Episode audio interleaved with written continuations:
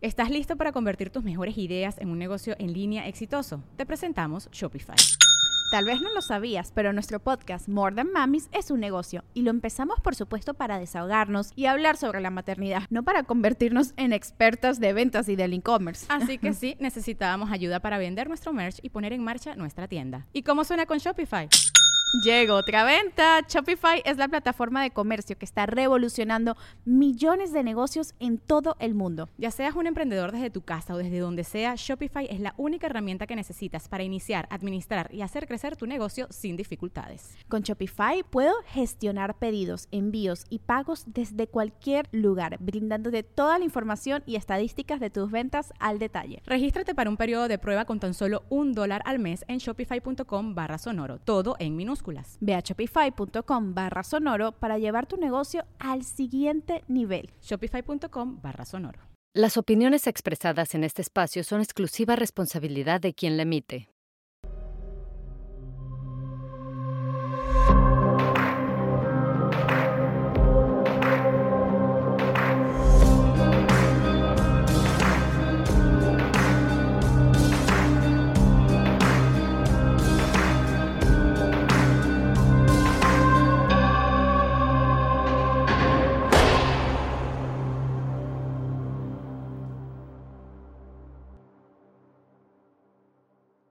Hola, ahora sí estoy, pero miren, con alfombra roja, porque tenemos una invitada hoy que va a platicar de este capítulo que acabamos de ver de Carlos, que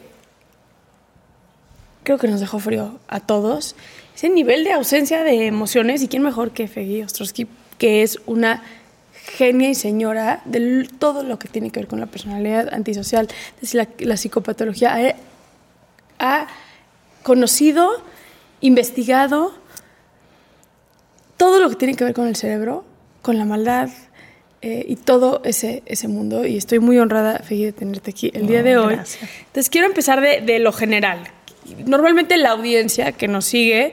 Eh, de alguna manera están involucrados o conocen o les interesan los temas criminológicos, sin embargo no conocen bien porque a veces nos referimos como personalidad antisocial, porque a veces hablamos de psicopatología, porque los referimos a alguien como un psicópata, qué es la personalidad antisocial, qué es la neurona espejo, qué, qué es todo eso que pasa en el cerebro. ¿Por qué no empezamos por ahí? Bueno, yo muchas gracias. Estoy encantada de poder platicar contigo. Ya habíamos tenido una pequeñas interacciones sí. antes. Entonces, eh, sí, estos casos a todos, o sea, la mente criminal es algo que a todos nos atrae y nos fascina, porque la línea luego decimos, ¿seré yo un poco, tendré algunos de estos rasgos o no los tengo? Eh, algo muy importante es que hay que entender que agresión es diferente de violencia y la agresión es una respuesta adaptativa biológica que nos ayuda a defendernos, a defender a los críos. Pero la violencia es una agresión hipertrofiada.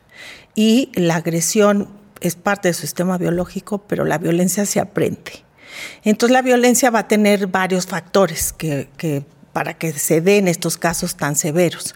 Eh, tiene factores de riesgo individuales, factores de riesgo familiares y factores sociales, que dices, pues es un montón de cosas, pero lo que yo he estudiado durante tantos años es cuáles son esos factores y cómo los he estudiado a través de analizar y estudiar individuos como son el caníbal de Atizapán, la mata viejitas, eh, el mochorejas y entender qué les pasó.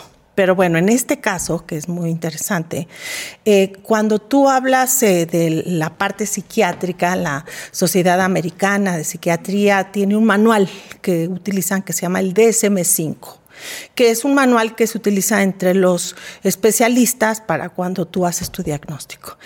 Ese diagnóstico lo que dice es que un trastorno de personalidad antisocial es un, a individuos que no tienen respeto ni indiferencia y violan las reglas sociales, que se presenta después de los 15 años y que, eh, son, que presentan otras características como impulsividad, pobre tolerancia a la frustración este es un diagnóstico demasiado general, claro. ¿no?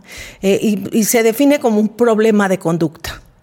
Eh, para mí eso yo lo englobaría como una sociopatía, no necesariamente una psicopatía.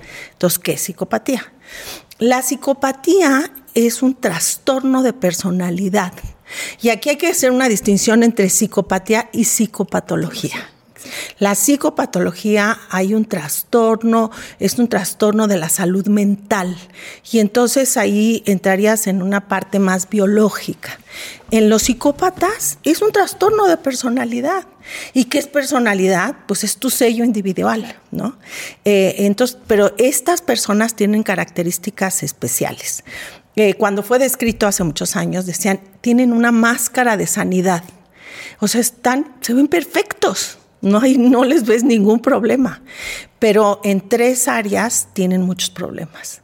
Eh, son verdaderos entes de maldad, que no necesariamente todos están en la cárcel, pero pueden ser psicópatas muy exitosos, como presidentes, ¿no? como Donald Trump, como Putin, podríamos decir. Bueno, entonces, ¿qué son estas características? Son Primero, en sus, en sus relaciones interpersonales, en ellos, en su personalidad, eh, son eh, eh, individuos que son encantadores, muchos de ellos, digo, no tienen que ser encantadores, pero son superficialmente encantadores. Son gente que manipula a los demás para que conseguir lo que ellos quieren. Son individuos que no sienten culpa, por ejemplo. ¿Pero porque la han sabido inhibir o porque genuinamente no la pueden sentir? Genuinamente te vamos a platicar un poquito después del cerebro, porque el cerebro pues, tiene algo que ver en eso. Entonces, esa característica la tienen. Y entonces, esa es una parte pues muy peligrosa porque atraen, son fascinantes, ¿no? La, segunda característica, esa es la parte afectiva. Eh, no sienten emociones igual que otras personas que no tienen estos rasgos. No tienen miedo. Cuando tú exploras y haces experimentos y ves si producen, cuando tienes miedo, eh, eh, el sistema nervioso periférico te sudan las manos y tienes ciertas reacciones biológicas inmediatas. Estas personas no tienen miedo y hemos hecho estudios en el cerebro de qué les pasa cuando están viendo dolor y cuando están viendo emociones de diferentes tipos. Entonces es diferente el sistema. Es muy interesante porque para hacer algo con ellos necesitas entender esa parte. ¿Te puedes dar como un ejemplo de cómo, por ejemplo, pueden percibir el dolor o el amor este, que tú hayas visto? La empatía es una palabra que se utiliza mucho, pero la empatía es muy importante para que el ser humano sobreviva. La empatía generalmente viene, tenemos una empatía que es afectiva, muy rápida. Eh, por ejemplo, si tú estás viendo que yo te, que estoy eh, lesionando la mano de alguien y le está saliendo mucha sangre, eh, hay una reacción inmediata por una vía automática y a ti te duele también. Está hecho para que, te duela, para que sobrevivamos. Hay una empatía cognitiva que usas una vía muy lenta y no llegas tan rápido. Entonces hay que distinguir cuál empatía es la que está afectada. En estos casos es la empatía afectiva, sino cómo explicas que alguien puede estar matando, en general los asesinos seriales usan sus propias manos, ¿no? Matando a, una persona que supuestamente ama, como es el caso que, o que le entretenía. Sí, de Carlos, claro. Carlos. Eh, también está el caníbal de Atizapán, que se las llevaba, les ponía cloroformo, las violaba y luego se las comía, ¿no? Entonces, ¿cómo puedes hacer eso? Ah, eh, Juana Barraza, que mató 16 mujeres de la tercera edad. Eh, está bien que mates a alguien que te puso el cuerno, a lo mejor, pero no a alguien que ni siquiera conoces. Entonces hay todas. Entonces hay la empatía. Sí, la necesidad de esa maldad, digamos, de ejercer ese... Eh, es una, pero es en contra de alguien específico, no es generalizado que es interesante también. Y el tercer factor es que en las relaciones interpersonales, pues son individuos muy egoístas, que utilizan a los demás para sus propios fines, que los manipulan, son medio parásitos, por eso no trabajan. En el caso de Carlos, él menciona pues que no encontraba trabajo. Un bueno para nada. Exacto. Bueno, entonces eso es psicopatía. ¿Cuántos psicópatas hay? Eh, se ha estimado que hay entre el 1 al 3% de la población. Total. Eh, por ejemplo, en México, yo hice el cálculo, em, alrededor de un millón de mexicanos. ¿Por qué un millón? Porque no puedes diagnosticar psicopatía en la infancia. Puedes dar rasgos de psicopatía. Pero hasta que no esté bien maduro el cerebro, no puedes decir si es que las zonas que planean, organizan y secuencien no estén alteradas o no están maduras. Pero es un tema más por protocolo que realmente poderlo ver. Yo he tenido dos o tres casos de niños con rasgos de psicopatía. Y rasgos fuertes este, no, a los 14, 15 años. Pero no puedes ponerle el título de psicópata. Por eso es más no, protocolo. bueno, es para que te puedas comunicar. Yo estoy de acuerdo porque hicimos un estudio, que en otra ocasión te cuento, en donde sí estudiamos niños con rasgos de psicopatía, los estudiamos antes en emociones, para, eh, les hicimos resonancia magnética, les decimos un programa de intervención cognitivo-conductual enfocado en trauma y ver, volvimos a medir qué pasa después y cambian las redes neuronales. Está interesante que es positivo. Entonces, ¿cuántos hay? Alrededor de un millón. ¿Por qué un millón? Porque no los diagnosticas hasta después de los 18 años, que supuestamente el, el, lóbulo prefrontal ya está maduro. Y es más frecuente en hombres que en mujeres. 85% son hombres, 15%. ¿Sabemos por qué? Tiene una explicación biológica. Eh, te podría tener una explicación biológica. La, la, mujer es la que generalmente está encargada de que sobreviva la especie. Eh, una mamá que tiene sus hijos, si tu hija entra, la ves desde, desde acá hasta allá y le dices, ven acá, tienes calentura, estás enferma. Detectamos eh, muy rápido las emociones en un estudio que hicimos en la UNAM, eh, estudiamos emociones y entonces eh, las mujeres detectaban varios rangos de emociones. Los hombres eran estímulo neutro, agradable y desagradable y no había ningún rango, ¿no? En el, en el que sí eran mejor y más rápidos era en el de la agresión inmediatamente. Entonces podría tener un enfoque biológico, pero sí. Entonces, de las gentes que yo atendí. Y la agresión también desde un lugar biológico respecto a la protección, al cuidado. Exacto. Pero nosotras, si te atacan a tus hijos. Sí, también defiendes. Defiendes. Pero no agredes. Exacto. Tú no vas buscando agreder, ¿no? Entonces, bueno, entonces, eh, en la, ¿qué pasa en las cárceles? Eh, en un estudio que hicimos en, en, el reclusorio norte, encontramos que el 25% es psicópata. No todos los que están ahí son psicópatas, un 75% sería una personalidad antisocial en donde los factores sociales serían más importantes. Estamos hablando de adicciones, pobreza, violencia ejercida durante la infancia, este, o, situaciones circunstanciales de vida. grupos, ¿no? Que pertenencia, pertenencia a, pandillas, eh, pero no hay esa maldad. No hay esa indiferencia. Fue circunstancial, digamos. Y, es, y lo puedes medir.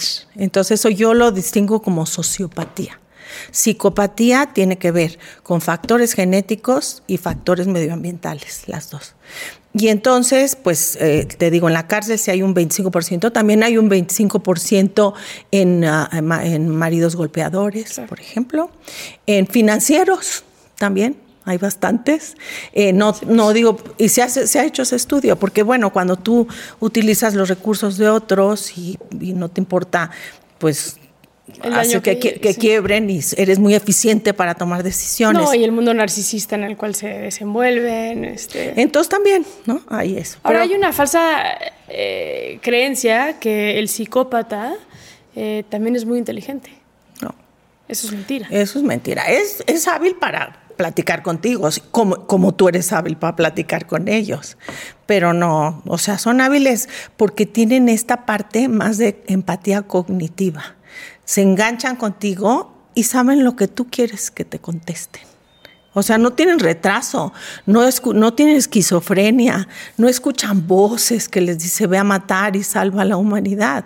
Son gente que tiene esta cuestión de cómo está procesando su cerebro emociones y que tiene que ver eh, cómo manejan el mundo. Ahora, ¿qué tiene que ver eh, en el psicópata? Porque Partamos entonces, bajo tu definición, que me encanta, el psicópata no, no tiene habilidad empática, ¿no? De sentir la empatía, y otro tiene afectiva. afectiva. Esa no funciona. Esa no funciona. La, mi pregunta es, ¿por qué eso los lleva a cometer los delitos que cometen? Porque no tienen culpa. Pero ¿por qué? O sea... Si tú no tienes, tú, por ejemplo, tú tienes en tu sistema, las emociones son una construcción no es algo que aprietas un botón y así emerge. Tiene que ver con tu estado afectivo. Y en el cerebro hay vías. Entonces, en este estudio que hicimos con eh, el, director de la Universidad de Chicago en neurociencias, se llama Jean Desetti, y trabajamos con él, eh, poníamos eh, imágenes de gente que tenía dolor o sea, sangre, escurría la sangre. Y entonces eh, se las pasamos a individuos normales y a individuos con psicopatía de 30, porque pues ahí tienen los recursos para llevar la resonancia a las cárceles. Entonces fue muy interesante porque si yo te hago a ti estas imágenes, tienes un circuito que se va a activar muy rápido. Tiene que ver con la ínsula, con el cíngulo anterior, varias estructuras subcorticales y tú inmediatamente uh, tienes una reacción visceral. Eh, todos la tienen, muy rápida, pero la tienen. Y entonces cuando lo hacíamos con los psicópatas, no tenían. No tenía. Pero espérate, no está tan sencillo. Cuando le dices, oye, piensa que te está pasando a ti. A ver, ¿no? Tú tienes esa herida y te... Sí prenden. No el sistema automático. Prenden la ruta por otro lado. Eso me pasó con el Mocha Orejas a mí, cuando lo entrevisté. Eh, cuando llevaba yo la conversación hacia su esposa, su mamá, su hijo, su hermano, sí tenía esa capacidad de, de, de reaccionar, pero sí bajo una conducta un tanto aprendida. Claro, porque es esperado. Pero a mi mamá la tengo que amar, a mi hijo lo tengo que cuidar, porque me toca. Bueno, la mata viejitas también decía que su nieta la adoraba y todo. Sí, Juana. Se echó a 16, ¿no? Sin ah, problema. No estoy tan de acuerdo en que haya matado a 16 o no, pero entiendo, entiendo la parte de, de, a la que sí mató este, y la que acepta que mató, pero el atizapán. El caníbal de Atizapán, sí. Pero comerlos... Y llevarle la este, carne a sus vecinos. Y llevarle las carnes a sus vecinos. El propio monstruo de Catepec le dio a sus hijos. Sí. Juan Carlos y Patricia le dio a sus hijos. Y preferían darle la comida a las ratas que... Que a las mujeres. Este, hay psicópatas en el poder. Claro. Que no hacen ese nivel de maldad. ¿Cuál es esa diferencia? Pero sí lo hacen. Por ejemplo, hay un señor que se llama Rubén Miranda, creo que es el que era el dueño de FICREA y manejaba todos los fondos de jubilación de trabajadores y se robó todo. Y lo que tenía era 15 coches, varios aviones, y, que dejaste en la calle al fondo de jubilación. Pero a ver, eso es como es como Javier Duarte, ¿no? Que también pues, el dinero que se robó impactó directamente en los niños con cáncer, por ejemplo, que hay, pero no es un poco parecido, voy a poner un ejemplo quizá un tanto absurdo, pero algún momento cuando me dedicaba a temas antisecuestro me lo pusieron. Comemos carne, ¿no?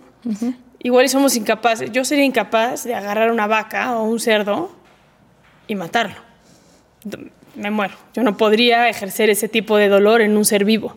Pero sin problema me siento a comerme un pedazo de carne en un restaurante en mi casa, este, demás. Un poco en este tipo de perfiles, el daño no es directo. Robarte el dinero la conciencia del daño que le estás haciendo es, es, un tanto indirecto. Eso se llama disonancia cognitiva, ¿no? O sea, yo justifico, no, pues sí me lo robé, pero pues no es para tanto, no les hice, no, yo creo que tú vas cambiando tus niveles de culpabilidad y estas gentes es lo que... no tienen, lo manejan estoy salvando al planeta eh, y por eso puedo desaparecer Ucrania, por ejemplo, ¿no? Pues siempre tiene que haber bajo la psicopatología, bueno, bajo el psicópata siempre se ejerce cierta maldad. Claro, hay esta parte en donde hay una maldad que puedes o no ser criminal. Es más probable que sí caiga siendo criminal por todas las cuestiones alrededor, de que no sientes este miedo, pero lo más importante es que sí lo podría sentir. Entonces, en el caso de Carlos, por ejemplo, eh, ves muchas características. Es narcisismo, ¿no? O sea, todo eh, porque tú le preguntas, ¿y tú la amabas? Dice, no, amar no. Estaba un poco obsesionado con ella. ¿Y por qué? Porque pues me hacía sentir bien. O sea, solo yo. Solo yo. Me hacía ella sentir bien a mí. a mí. Y luego el niño, o sea, querer matar a un niño que le estorbaba a él. Entonces, el psicópata también es el centro y es narcisista. Y hay, todos somos narcisistas, pero hay narcisista patológico y narcisista normal. Todos tenemos que decir, oye, qué bien nos salió el programa, qué bien salió, cómo bien lo estudiamos. Pero el patológico tiene que ser el centro y él quería ser el centro. Eso es un rasgo que se le nota a leguas, ¿no? ¿Cómo analizarías el caso de Carlos? O sea, ¿cómo, cómo si tuvieras que hacer un diagnóstico, digamos, preliminar bueno, de Carlos. Yo me, metería un poco más a analizar la historia, que fue muy breve, ¿no? O sea, tú a través de tu entrevista le dices quién era tu mamá y tu papá. La mamá era cero a la izquierda, no hacía nada. El papá era una persona desobligada que eh, se eh, emborrachaba y fumaba también drogas. Eh, y entonces tiene dos hermanas, pero no sabemos mucho de eso, de ahí no habla. Y eso es muy importante. Sí, influye. Influye desde todo, porque a lo mejor el papá era estoy inventando, un déficit de atención con impulsividad e hiperactividad y no se podía enfocar en los trabajos y por eso ah, se alcoholizaba y tomaba eh, y fumaba eh, mota, ¿no? marihuana. Eso pasa y ese gen lo tiene Carlos. No lo sabemos, pero podría ser, ¿no? Porque empieza a fumar y a drogarse desde los 13 años. Y él dice que tenía que era insoportable o que tenía conductas que le pegaba a todo mundo, que era agresivo con todos y que la agresión, ahí ya entramos en un aspecto psicológico, la agresión lo hacía sentir fuerte, que nadie se metía y entonces tenía poder. Entonces estamos con una persona muy insegura que necesita podercito y además está muy monchado, no estudiaba, no hacía nada, entonces es un esquema, un esquema mental maladaptativo que ya guiaba su vida para todo, ¿no? Em, tomaba mm, la droga que consumes también tiene que ver con tu patología o con tu sistema biológico. O sea, si, si consumes mucha marihuana, te produce mucha dopamina y esa dopamina cuando tienes un déficit de atención, que no estoy diciendo que tenga, pero que podría tener rasgos, pues te estás automedicando. Y entonces ya, estás tranquilo. También consumía cristal y el cristal es anfetamina y el cristal lo sube, pero eso también es parte, porque era básicamente cristal y mota, marihuana. lo que él decía. Bueno, eso es importante. Luego no hay, no hay muchos detalles de contra quién se peleaba, si su tolerancia a la frustración o era nada más me viste feo, órale, güey, y entonces esa parte es importante explorarla un poco más. Eh, creo que sería muy interesante. Luego, um, la siguiente es, se involucra con esta chica y de esta chica no sabemos nada nada. Eso, o sea, ¿por qué esta chica se involucra con un hombre así? ¿No? Eh, y supuestamente él decía que la pasaba bomba con ella y además vivían con la familia. Y llevaban un rato juntos. Sí, desde, los 19 a los 22. Pero, y tampoco está claro por qué decide ahorcarla, que también es un, eh, con las manos. Una, cosa, una, cosa como de celos, una cosa como, que esa era mi siguiente pregunta, eh, esa narración que hace de cómo decide ir y matarla a ella, a su hijo, y luego se esconde atrás de la puerta para ver si también tiene que matar a la, suegra. ¿Qué pasa en la cabeza, hipotéticamente hablando, de un asesino mientras se está tramando? Pues lo planeó. Es que esto no es una, esto también, porque si es impulsivo o premeditado todo fue premeditado. Entonces, toda su mente, que eso es muy frecuente de los psicópatas, planeo, organizo y secuencio y lo voy a hacer, que eso también pasó en otro de los criminales que me enseñaste, patético, ¿no? Este de Javi, y, ajá, que, que es terrible, ¿no? De eso creo que sería importante. Y entonces todo esto y, duda tantito, pero luego dice, no, sí lo voy a matar. Y cuando lo está matando, a ahorcar a alguien requiere mucha fuerza. Y todavía cuando la está matando, le dijo, si no te callas, voy a matar a tu hijo. Eso es un sadismo terrible, porque sabía que era lo único que ella quería. Y él no nomás eso, pero ella ya estando muerta mata al niño también. Entonces ya no es ni siquiera un tema de venganza hacia ella, de hacerla sufrir a ella. Es una necesidad más propia. No, y que se va y dice, ¿lo mató? No lo mato. Hasta pláticas y te dice, no, mejor sí lo mato, ¿no? Y tú le preguntas, oye, pero está malo matar, ¿no? Dijiste esa palabra. Y dijo, no, el acto de asesinar no es malo. Es malo porque pues la asesiné a alguien que me hacía sentir bien. Pero me Con una incapaz de reflexionar respecto a un acto negativo de quitarle la vida a una persona. Entonces, una verdadera psicopatía que además viera, ah, y luego quema los cadáveres, pero sin ningún arrepentimiento, no hay culpa de ningún tipo. ¿No? Este, y, voy a, ¿qué voy a hacer? Pues voy a quemar los cadáveres. No quería quemar la casa, pero pues los quemo. Eh, poca inteligencia también, porque pues, era muy limitado. Muy limitado. aparte fue una entrevista muy dura, porque lo, me lo trajeron medicado.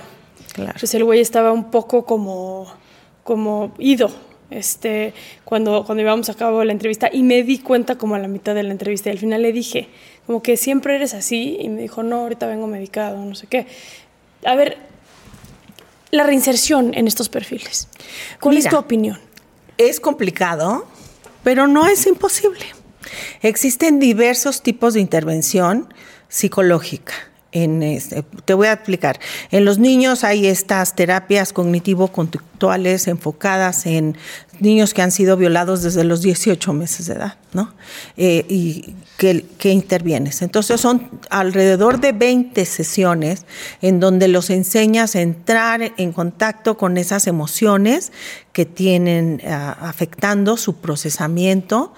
Eh, son de verdaderos rasgos psicopáticos es muy complicado obtener confianza de parte de ellos. Nosotros lo hemos hecho. Pues es que tiene que haber como una conciencia de querer, ¿no? Tiene que haber una conciencia. Pero no quieren porque su cerebro no son verdaderos demonios. O sea, van y muerden a sus amigos, les escupen y entonces tienen que agarrar esta confianza. Aquí no es que quieran. O sea, sí les decíamos, vente, vamos a hacer, vamos a jugar. Y entonces y te vamos a dar unos juguetes varias cosas si entras a la sesión. ¿Y como que me ofreces? Eh? Entonces tenías que darle, pues mira, tengo el moño, tengo el chocolate. No, o sea, no era así. Bueno. El tema de intercambio. Entonces, estas terapias sí funcionan. Pero tú con niños. Pero, sí, pero hay estas terapias con adultos. Para adultos. Hay varias. La terapia, que no es la única que existe, pero la terapia basada en esquemas es... Eh, trabajar con, toma como 35 sesiones y tienes que ir trabajando con ellos porque tienen esquemas mentales maladaptativos. En el caso de Carlos, hay miles ahí. Matar es bueno, eso me da fuerza y muchos más. Y cuando estoy ahorcando a alguien no siento nada. Y entonces tienes que hacer eh, muchas sesiones y les enseñas a entrar por qué son maladaptativos estos cuadros. Es terapia cognitivo-conductual, más terapia junguiana, más. Son eh, muy ecléctica pero sí han encontrado que individuos con rasgos narcisistas, con adicciones a drogas, eh, que sí, después de 35 sesiones, eh, disminuyen los rasgos de psicopatía y pueden integrarse. Pero no nada más tienes que dar eso, tienes que darles herramientas, pues de qué van a trabajar y como vínculos con un grupo, porque pues qué hacen, si no, cuando salen van a regresar a trabajar con los mismos que conocían. O sea, si tuviéramos que resumir lo que estás diciendo, básicamente es entrenarlos a que aprendan desde un lugar cognitivo, y el bien y el mal, básicamente. Cognitivo, pero también afectivo. Pero no lo van a sentir nunca. No, sí, porque les enseñas la parte, la vía eh, lenta, cognitiva, que eso sí la pueden tener. Aquí habría que checarle a, Carlos y a los otros cómo están esas vías. La vía rápida no la tienen, eso estoy segura. Seguro, sí. Pero sí la puede tener. Yo te puedo enseñar, a ver, cuando ves algo así como que voy a matar a la vaca. Ay, siento como, hasta piénsalo. No, es, eso es el sistema interoceptivo, es la ínsula. Se prende. Y ellos no las, no la sienten, no está ahí como guardado. Entonces tienes que entregar como con el doctor de SETI que te pase a ti Dime cómo sientes. ¿Te late tantito el corazón? ¿Sientes tantito sudorcito? Y vamos llevando más altos los niveles hasta que lo entrenes y saber qué me estás sintiendo. Pero es una terapia que no le puedes tú dar las claves tienes tú que guiarlo. Tienes, es una terapia que hay que entrenar. Y una cosa es, ya lo sentiste, ¿no? Ya te hice sentir de alguna manera ese dolor eh, y luego cómo lo aplicas en la otra persona. Exacto. Que ahí ha de estar complicado. Claro, que este cómo se te prende, güey. Pero por si tú... Este, este hombre, Carlos, dijo que se ha intentado suicidar. Yo no le creí mucho todo esto, o sea, puede ahorcar. Sí estaba, sí estaba rayado y así, pero, se ve, se ve que son intentos más de llamar, la, llamar atención la atención que otra cosa. o sea, y tú le preguntas, oye, ¿y de veras no le atinaste? No, no, nos hagamos, ¿no? Si, si, te quieres suicidar. Lo hubiera logrado, claro. Por supuesto. Entonces, eh, sí requiere mucho trabajo. Eh, mucha formación académica, o sea, de algún oficio, entonces hay que trabajar muchísimo. Que desafortunadamente en las cárceles pues no hacen nada. No, no, estamos en pañales. Yo te escucho y salivo de decir meter un programa de estos. Pero sí podríamos hacerlo. Pues o sea, nosotros trabajamos de gratis. O sea, yo, yo dirijo un laboratorio en la UNAM, claro, y, no estoy haciendo esto porque esto tenga un impacto económico. Lo hago porque creo que es valioso. Sí se podría entrenar gentes, las, en lo que yo hice con los niños. Pues hay que hacerlo. Hay que hacer. Hay que ver con quién, a quién emboletamos, ¿no? sí, quiero ser súper respetuosa con tu tiempo. Sé, que andas en súper frega y te agradezco que hayas venido hoy, el día de hoy. Gracias por platicar con nosotros, por entrarle a estos casos y sé que no es la última vez que vamos a platicar. No, encantada. Y hablamos de los otros dos casos, que sí es, son casos muy terribles. Me acuerdo porque matan, matan a, a, niños, ¿no? A sus propios hijos. A sus hijos. Pero y además planean y los peinan antes de llevarlos a matar. No. Es terrible. te voy a invitar a que hablemos de ese caso también. Sí, hay que ver. Yo, yo, apunté varias notas y creo que es muy importante porque ejemplifican que no son, no tienen psicopatología. No, y no nomás eso. Son este psicópatas. a ver, y se hizo pasar como si hubieran desaparecido a sus propios hijos. Y él iba a la policía y preguntaba cómo iba la búsqueda del secuestro. Y la esposa sabía. No, o sea, la esposa se dio cuenta. Pues gracias a ella detienen a, a este No, son casos terribles, pero tú los ves y les daría trabajo. Ahorita estamos haciendo un proyecto, pero te digo que es muy complicado porque es una asociación en Guanajuato que quiere ayudar a la comunidad.